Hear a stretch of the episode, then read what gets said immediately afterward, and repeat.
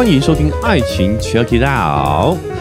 耶！我是那个为了大家追剧操碎了心又自以为是的意男丘比特比特丘。大家好，我又来了。今天要跟大家聊一些追剧心得，因为停更事件之后，秋哥突然多了很多的时间啊，所以看了连续看了几部这个电视剧，觉得哎有。蛮多好剧值得跟大家推荐之外，哈，我觉得当中有一些自己的感想，想跟大家来分享一下。呃，其实最近也看了蛮多好电影的啦，哦，最近真的是电影业复苏大爆发耶，哦，很多好片接连推出啦，哦，包含动画片的话，有那个《蜘蛛人新宇宙》，哦，我觉得非常的精彩。哦，那之后近期一点的话，也看了这个《芭比海默》，现在当红的一个迷音啊，哦，讲的就是芭比跟奥本海默这两部电影。我都有这个找时间到电影院去观赏了哦。那《奥本海默》就是很典型的诺兰的电影啊，非常男本位的一个传记片，所以好看。但是我觉得在我的频道没什么好聊的。芭比呢，我觉得值得细聊。但是呢，我在《活着就好不焦虑妈妈的育儿日记》的这个频道呢，有花了两集的时间聊了芭比这部电影。哦，大概加起来有两个多小时，比电影本身还长了啊！所以我看芭比是很有感悟的，但因为已经聊过的关系，所以我们在这个频道就先跳过。哦，大家可以移驾我那个频道来去听听看这两期。哦，就是如果你也很喜欢芭比的话，你想要听听看我对这个呃这部电影的一些想法看法，我认为它有哪一些隐喻，哪一些值得思考的地方的话，也欢迎大家呢可以到活着就好不焦虑妈妈育儿日记》去收听。好，那回到我们这一集的话呢，我就是想聊一下最近看的一些剧集，有韩剧、台剧跟日剧，我觉得都有不错的，想跟大家推荐跟一些想法想跟大家分享的哦。那我们今天就集中，好不好？集中聊聊近期秋哥看过觉得值得推荐，然后有一些想法想跟大家分享的韩剧。那今天的这个讨论呢，哈，就会涉及一点剧透，微剧透啦，微雷警告。就我不会尽量不去讲里面的关键剧情转折跟它的悬念啊，但我会想要分享是在这部片的主创团队。可能哦，想要透露的一些隐喻跟值得我们思考的部分。如果你是真的非常建议的话呢，欢迎大家可以去看一下我的文字说明栏位，我会把这几部剧集推荐的剧集、推荐的韩剧写在文字说明栏位里头，大家可以有空先抽去看，呃，先抽空去看看，然后看完之后呢，再回来听这集也是可以的啊。那如果你不介意的话，我也会呃也建议大家可以听完了之后再去看，说明对你观看呢会有更深的感悟，也不一定。好，那我们就进入这个剧集的推荐。首先，第一部呢，我想跟大家推荐的叫做《恶鬼》。那看这个名字就知道，它是一个有恐怖元素、悬疑元素、犯罪元素的一个玄幻主题的韩剧。在它的世界观里头呢，是有所谓的鬼的存在的。那这个恶鬼呢，它的呃作恶的能力非常的特别哦，它会换化身成为你认识、你熟悉。的亲人朋友在外面敲门，那你只要把门打开呢，你等于是邀请他可以进入到你的家中，他就可以用看不见的力量来操控你自己，呃，用各种方式自杀。对他的作恶能力呢，就是让你自杀。其实我觉得这个绝对是主创团队想要借由这样一个玄幻主题来探讨韩国近几年居高不下的自杀率。哦，不管男生女生哪一个阶层呢，他的呃自杀的情况都是蛮普遍的、蛮普及的。哦，有我之前有看过类似的报道，就是韩国现在成为了这个。哦，地狱嘛，哦，就是很多呃年轻人在那边的看不到未来啊，生存压力很大呀，哦，所以自杀率居高不下。你看这个鬼作恶的手段，应该是有非常有很多选择的嘛，很多手段可以选择。但是呢，在这部剧集里面的恶鬼，他居然是让你无法控制的想要自杀。其实他这个隐喻非常的明显了哦，就是说呢，在这个。呃，韩国的这个生存压力之下，那让人会不自觉的想要自杀，他只是用了鬼怪的这个主题来包装啦。尤其是在这部剧的这个主要反派，就是这个恶鬼哦，他其实是被有钱人为了要排除异己去创造出来的，有点养小鬼的这个感觉。所以这部片的恐怖元素其实也结了结合了很多民俗的部分，好，比如说很多的传统对于鬼怪的迷信啊、祭拜这些仪式。其实我觉得从亚洲文化来说的话，台湾有很多地方跟台湾也很类似哦，所以我觉得我们看起来也相当的有感觉。哦，那这个养小鬼的部分，其实就是这部剧集里面这个鬼怪诞生的一种方式啦。哦，就是有有钱人他为了要赚更多的钱，然后为了巩固自己的财阀的这个势力哦，所以就牺牲了小孩啊，然后呃把他变成恶鬼来接受自己的控制。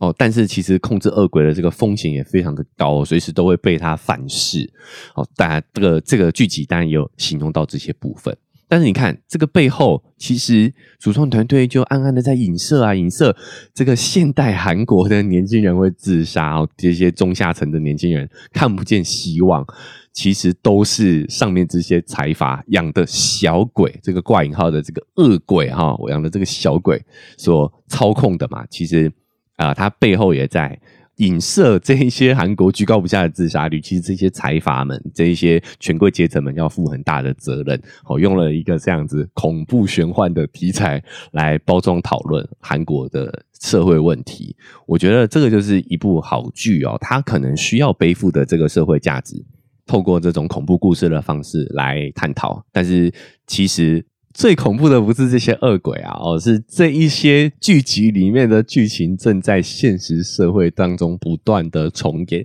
啊，这才是让人细思极恐的地方。好，那我也想顺便透过这个剧集来聊聊迷信这件事情啊。哎，我觉得很有意思哎，就是这个有钱人啊，他这个觉得自己的成功是因为他拥有了这个恶鬼的控制权嘛，他可以透过这个操控这个恶鬼哦，去铲除异己。OK，比如说有什么呃，检察官想要调查他们的犯罪事实啊，哈，然后呢，他就会派这个恶鬼去把那个检察官处理掉，这样子啊。那但是我后来想想哦，其实这个真的也是迷信呢。也就是说，每个阶层的人，呃，背后更多的差产生差距的原因，其实真的就是因为运气跟你所处的那个阶层的资源的不同。大家都你知道，能力上、才智慧上，真的都。都差不了多少，人与人之间的智慧其实差不了太多的，大部分都是机缘跟资源上面的一个差异呀。哦，他真的也会信这套哎其实你背后如果用理性思维去思考的话，这个这个东西是没门槛的啊。哈，我举个例子啊，就是假设你的成功真的是因为你养了小鬼哦，那如果你的对手也养了小鬼怎么办？大家来这个鬼打架吗？就是来斗法吗？其实不是嘛，就是其实呃，现在很多的社会学研究就会发现说，成功的背后其实运气占了很大的一个因素啊，包括像啊最近也是烽火头的这个老高啊，其实也讲过有很多类似相关的社会学的研究，就发现了这就是运气嘛，对不对？那我想的这个，我想讲的这个这个迷信的原因，其实是有一点幸存者偏差，就是你想，你今天哦，你已经狠心到。你可以牺牲一个无辜的小孩，把他变成恶鬼，来成为你的工具。你看你的这个手段之狠，心肠之黑，这样的一个商人，在旧时的那种竞争环境，他确实是有很大的优势嘛。哦，别人不敢做的，他敢做；别人不敢杀的，他敢杀。这这个在以前比较资源匮乏的竞争。这叫什么残酷竞争年代哦？其实这就是一个非常大的优势，所以他因为这个手段残忍的这个，因为他狠心，所以他能够脱颖而出。这个跟小鬼养小鬼这件事情，其实是因果是颠倒的。他就是因为够狠心才会成功，其实不是因为这个小鬼，但是因为他做了这件事情，他就把他这个成功归咎在于这个小鬼身上了。其实他大可可以自信一点哦，就是他他妈他今天够狠呐哦，简单讲就是这样子，这就是一种迷信的养成，就是他就是所谓的幸存者偏差，而且你会发现这些迷信的手段哦，它都会有一些很繁琐的仪式，很严格的仪式进程，它就是要让你对于你做的这个迷信的这些行为。呃有一个很深刻的印象，你自然而然在你呃获得一些成功之后，你就会归因到这些迷信的行为上头。哦，比如说你去拜很多的财神庙哦，它都会有很严格的顺序啦，哦，你要讲什么话啦，要干嘛的啦，好，原因就是因为要让你对这件事情印象是深刻的，那你到时候你之后的成功，你就会归因到你这件事情上头。其实中间影响的因素太多了，但是你只记得这件事情，因为这这个过程太太特别了，太特别，你平常你是不会这么做的，对不对？但因为你这么做，你就对他印象深刻，你就会跟这件事情跟你的成功会去绑定，那你就会越来越相信。其实这真的就是一种幸存者偏差、认知偏误，你知道吗？好，然后比如说像呃迷信这件事情，其实也有也有类似的过程嘛。因为呢，哈，比如说像求雨这件事情，这个剧中有呈现，在韩国早些年其实是饿死人是非常常有的事情。比如说他们有一个习俗哦，韩国有一个习俗是未成年的孩子如果过世了，他要把它装在一个缸里头。那个缸什么缸？就是韩国人腌。腌泡菜的不是泡菜啊，那个更大一点腌大酱的那个缸，有看韩剧应该都知道，放在那个缸里头，然后吊在树上，它是不可以埋进你的祖坟的，就是未成年人其实不是你的家人，你知道吗？为什么？因为小朋友。过世哦，找妖这件事情在古时候是非常常见的事情，所以我们有一堆的迷信来呃防止这件事情的发生。比如说压岁钱，其实原本的含义也就是要。给小孩的一个健康成长的一个祝福啦，原因就是因为以前的夭折率真的是太高了，高到说呢，哈，你你要是 你根本呃把它偷埋进祖坟，可能埋不下这样子啊，所以就把它吊在这个树头上啊。这个剧中也有在描述这个这个，哎，这件这件事情这个习俗，那我相信。亚洲国家应该都有类似的习俗，我不我有点想不起来台湾是什么，但应该有相关的哦。那那这个我们就来聊聊一下。你说在那么困苦、生死、生存都是非常的困难的情况之下，哦，假设遇到了什么旱灾啦，哦，那旱了十几天，我们可能就会开始有一些求雨的舞蹈啊，或者是祭祀啊，或者是甚至要。呃，把人拿来当祭品，然后有点像像这样子哦。那在远古时代，为什么？因为他们真的就是没有办法啊，没有足够的知识跟能力去改变现状，我们就只好祈求上天的帮助，就会有很多这样的一个迷信的仪式。好，假设我们有十个部落好了，好，那他们都以前远古时期是没有讯息连通的嘛。好，然后呢，有三个部落。因为就忍不住了哈，旱了几天之后，忍不住开始跳求雨舞，然后有三个部落就顺利的下起降起了雨，那这三个部落的人就存活下来了嘛，对不对？好，那死掉那七个部落就死掉了，都死光啦。所以祈雨舞其实没有效这件事情就没有被记录下来，是活着有效的那一群人啊，就祈雨舞有效的这群人，他们才有办法留下来，把他们的这个迷信传承下去。其实就是一种。幸存者偏差啦，幸存者偏差哦，所以我觉得他在讲民族这一块的时候，我也觉得非常有意思。就是你在结合当时的那种社会环境啊，生存的之痛苦，你你就能够理解说为什么呃某他们这些世代的人他们是这么的迷信。哦，所以我也我我也蛮推荐，因为这部剧除了有这些意涵之外啊，我觉得它的拍摄节奏也非常的明确，而且是有悬疑的成分在里头的。我刚刚透露了这些，其实都无关它最后的悬念哦，所以整个悬疑感啊、节奏感都是非常好的，所以也推荐大家有空可以去看一下。在台湾是 Disney Plus 在播啦哦，所以大家如果有机会的话，可以去看一下《恶鬼》这部韩剧。再来第二部要推荐的韩剧呢，是《第一批逃兵追气令》。第一批其实就是韩国的宪兵的一个部队哦，他是专门去抓逃兵的。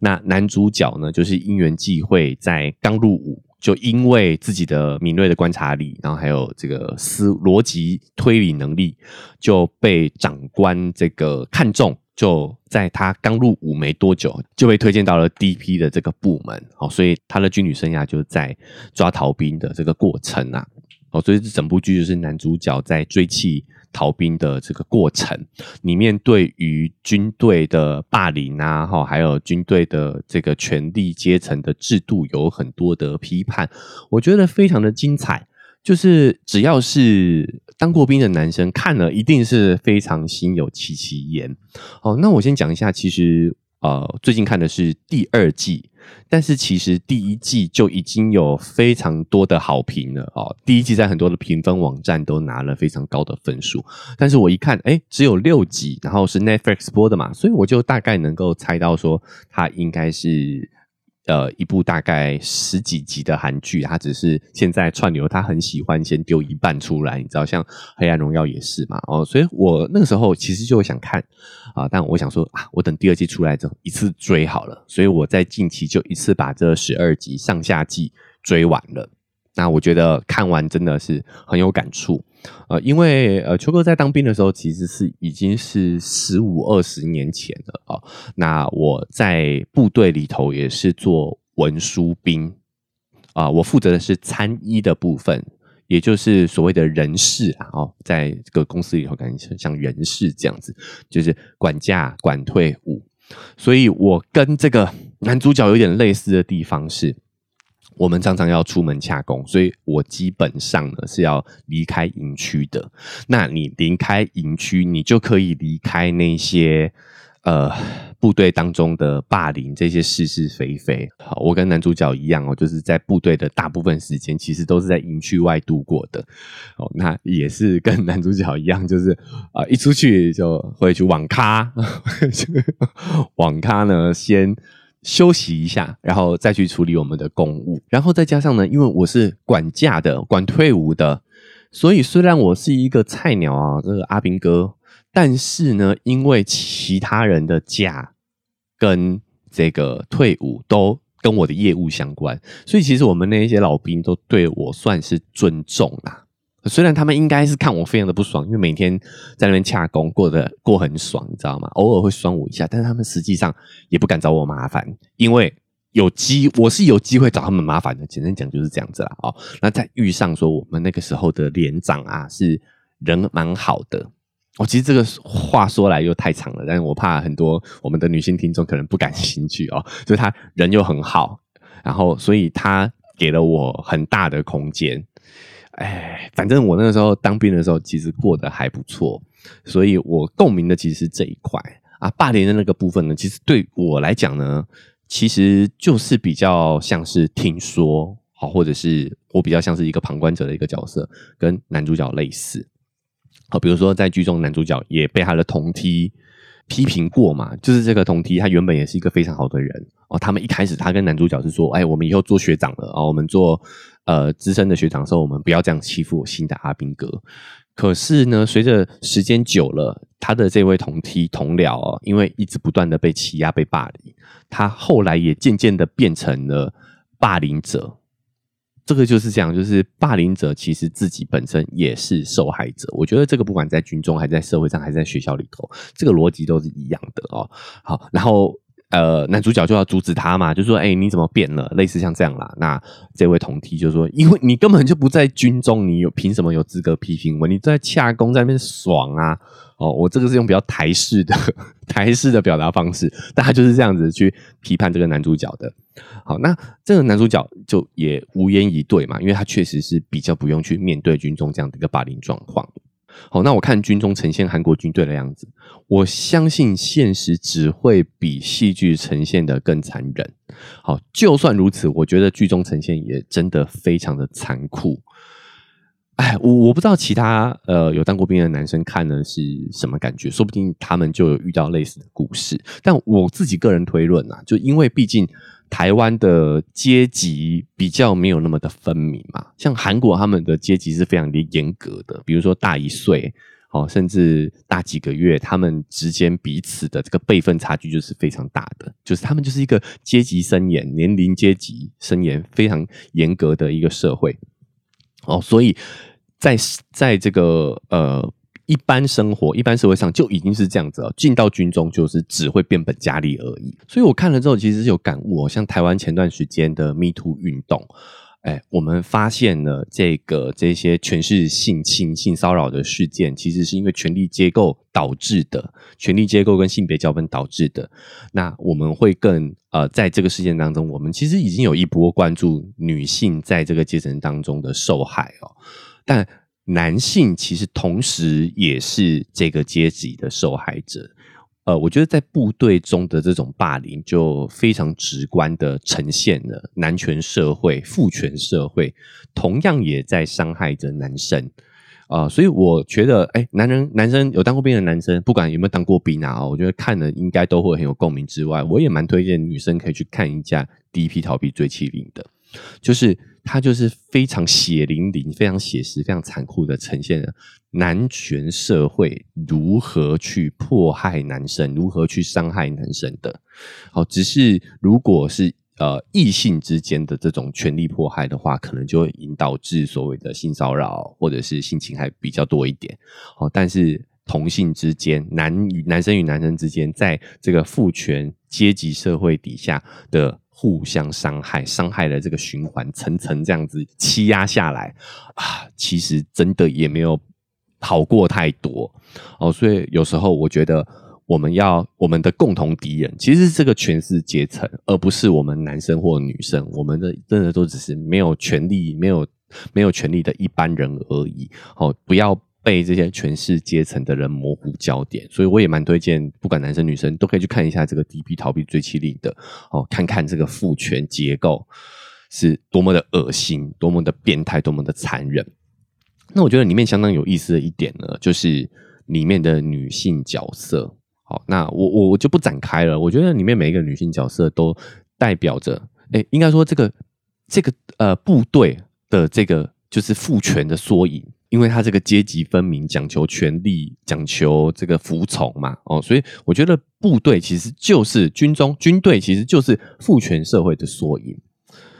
我举个例子哦，像是欧美有美国有一段时间非常流行，一些企业会请退伍的军官来演讲，来做管理能力的这个教练，然后原因就是因为他们蛮，他们这阶级社会就是很。推崇部队的管理这一套嘛，虽然现在好像比较没有那么流行的，但是也相对的印证了，其实部队也是父权的一种模式，呃，而且我觉得是更简单粗暴的那种。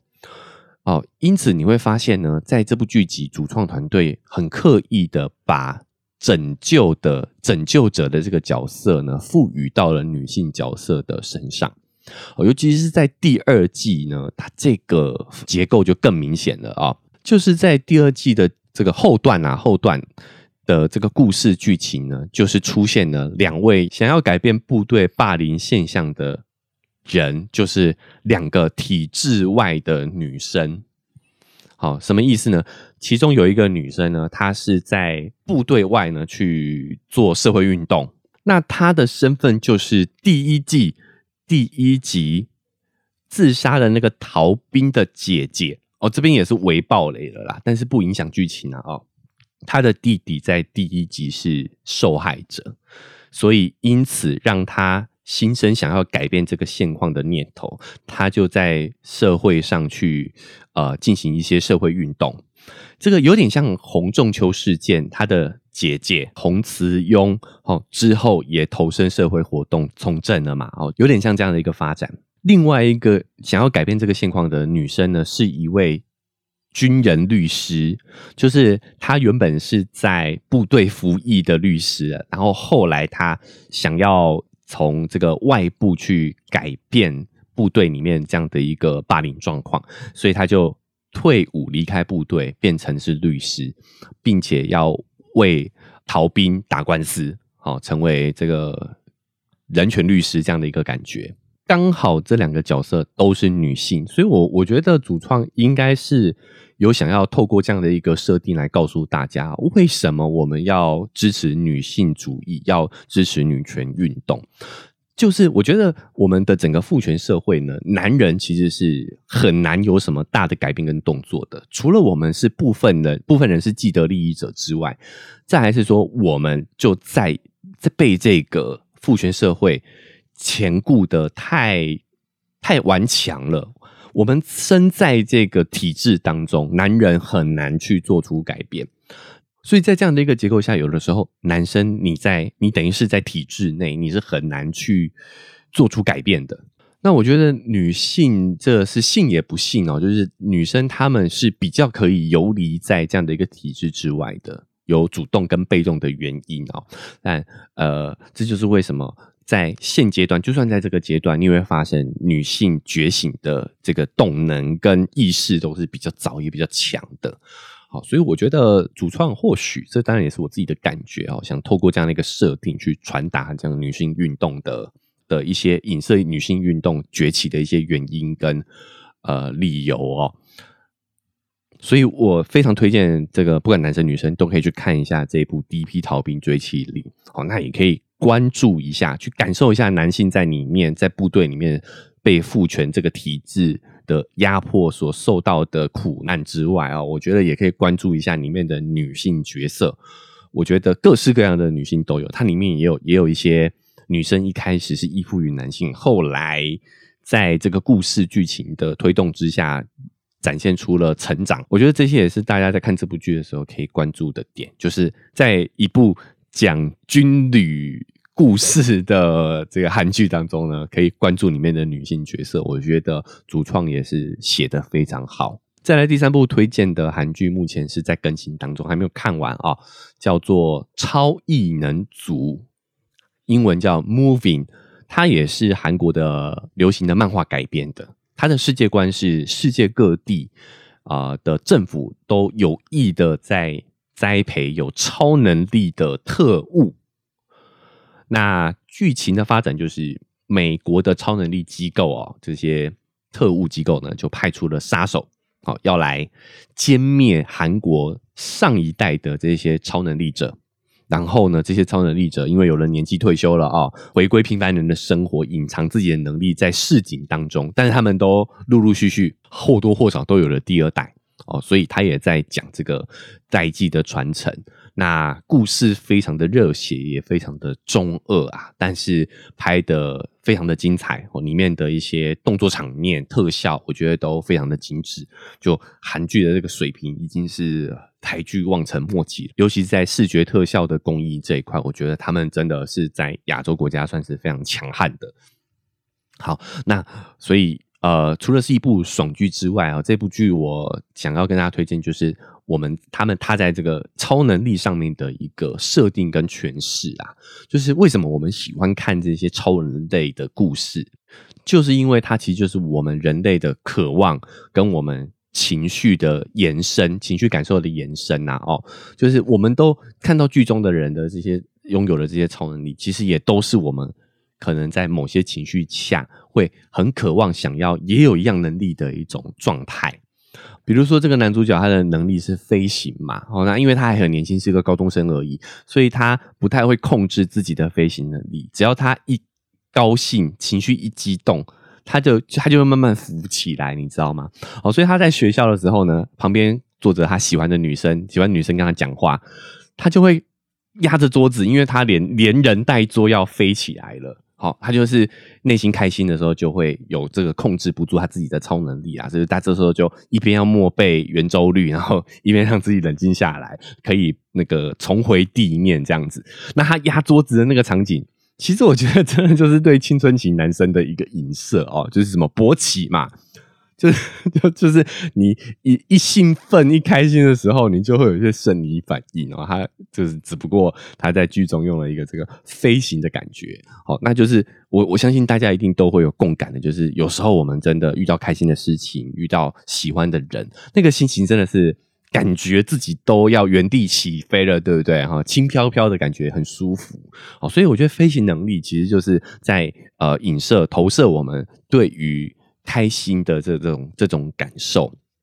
哦，那女主角呢？这边要小小爆了一下，就是女主角的特殊能力就是呃不死生啊，就是会快速再生这样子。然后呢，他他其实想讲展展示的就是我们的这种害怕的情绪。我们希望自己可以勇敢起来，但是因为我们啊路见不平，想要拔刀相助，但我们也不敢，我们也不敢，因为我们会受伤嘛。那所以我们会开始想象说，如果今天我有这种像金刚狼一样的这种不死之身哦，受到的伤都可以快速的恢复的话，那我们就感觉自己会更有勇气去见义勇为嘛。好，这这这个其实有超能力，就是有一些这种情绪的一个延伸哦。那像呃男主角的妈妈哈，她的超能力就是这个超强五感，就是她的视力啊跟耳听力啊哈，都比常人敏锐非常多。那他在剧中的呈现方式就是，这是一个妈妈，然后妈妈就是对子女有非常多的担心，希望他无时无刻都可以在他的看照之下，所以他常常用超能力偷听他儿子讲电话啦，然后偷看他儿子回回家了没有这样子啊。哦，你看这个这也是一种我们对于自己的呃渴望跟我们的感受的这个眼神。剧中主创团队也用了很多的篇幅来描述这些情绪。好，那连接上这些主角拥有的超能力，就会让人家觉得很合理，而且你会跟他产生共情，你就会在意这个主角，好会有什么样，接下来会有什么样的一个发展。那这部呃漫改的韩剧《超异能组》呢，目前也是更新到第七集。好，之后它每周会更新两集，一次放出七集，然后最后会更新两集呢，也是在 Disney Plus 上面播放啊。所以欢迎大家有空的时候也可以来看看，非常呃中二，非常热血。哦，漫改嘛，哦，我也觉得最近很多漫改的剧集都拍的不错哦，所以我觉得这个呃编剧的人才也真的有点流到漫画的这块领域去了。我想当初漫画还还在在我年轻的时候还是被认为是不入流的东西，但是现在很多的创作者呢，都创作的这个力量哦，都集中到这一块去了，也是让人家觉得时代改变了啊，时代变了，大人。好，那以上三部韩剧呢，就是近期秋哥看过觉得不错，推荐给大家的。好，那也可能有透露了一点点讯息，基本不影响大家观影啊。好，所以欢迎大家呢，哦，可以在秋哥推荐下，有空的时间呢，哦，去把这几部韩剧看起来，我觉得都不会，相信不会浪费大家的时间。好，那。呃，这期节目因为时间的关系，我们就先分享到这边。好，不管你是用哪一个平台收听的呢，记得追踪加订阅，才不会错过我们接下来节目的更新。那如果你是用 Apple Podcast 或者是 Spotify，它都有一个五星好评的这个功能。哦，如果你觉得节目不错的话呢，你可以给五星，好，然后在留言处呢，好留下你的感想。或者是你的提问，好，我都会抽空在节目中回复。